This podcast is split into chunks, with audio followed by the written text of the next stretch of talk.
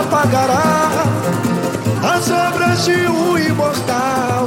É Mário Lago, homem genial, explode em meu peito.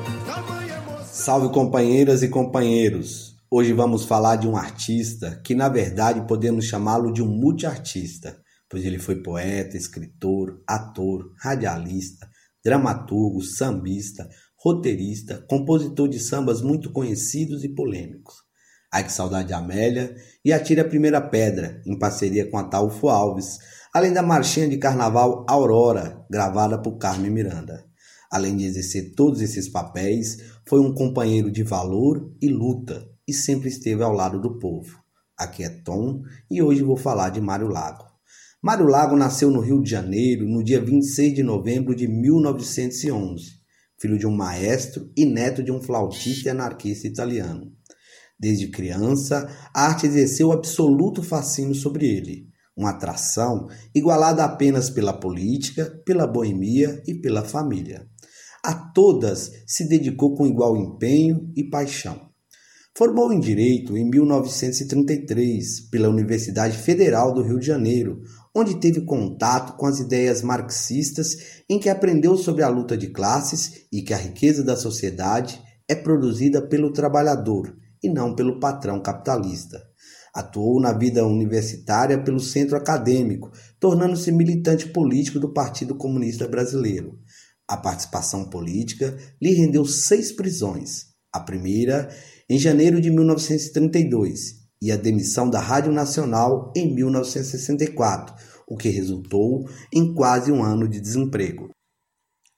Na época do golpe militar, era procurador do Sindicato dos Radialistas do Rio de Janeiro, um dos mais combativos do país. Mário Lago lutou em várias frentes, como as campanhas em defesa dos direitos humanos e do patrimônio do país, como o petróleo é nosso, contra as armas nucleares, pela campanha da paz durante a Segunda Guerra Mundial, pela anistia décadas de 40 e 70, contra a censura na ditadura, pelas diretas já, pela condenação dos assassinos de Chico Mendes e muitas outras lutas. Me arrisco a dizer que no século XX não há registro de movimento político na defesa do povo que não tenha tido o apoio e a participação direta de Mário Lago. Se foi atuante na vida política, grande é sua atuação na vida artística. Embora seja uma vasta obra, vou me ater apenas em dois momentos.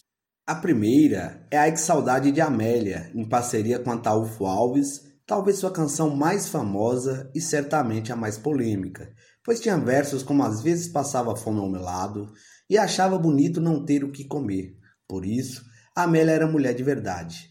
Versos com os quais não concordamos. Versos que infelizmente estigmatizaram a mulher popular, criando uma imagem de mulher inteiramente submissa ao homem. E pior, naturalizando uma de nossas maiores opressão, como a gente vê denunciado no coletivo Mulheres em Movimento, que é o machismo.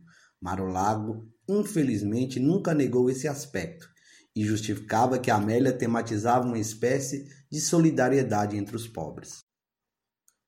Outro momento de sua obra que gostaria de destacar foi em 1948, quando Mário viu a justiça caçar arbitrariamente o registro da legenda do Partido Comunista Brasileiro, o partido que defendia a luta do povo. Em resposta, ele escreveu o poema O Povo Escreve a História nas Paredes, que deixo aqui algumas de suas estrofes. Noite pesada, de tristeza imensa, noite de lágrimas e de descrença, noite de mil perguntas doloridas, noites de angústia para milhões de vidas. E agora, meu companheiro, Companheira, que fazer? Fecharam nosso partido. Que mais vai acontecer? E agora, meu companheiro? Companheira, que fazer? E agora, meu companheiro? Como iremos escutar palavras que indicam rumo se ninguém pode falar? E agora, meu companheiro? Quem irá nos defender? Fecharam nosso partido. Que mais vai acontecer? E agora, meu companheiro? Companheira, o que fazer? Fecharam a boca do povo. Que mais vai acontecer? Cortaram os braços do povo. Que mais vai acontecer?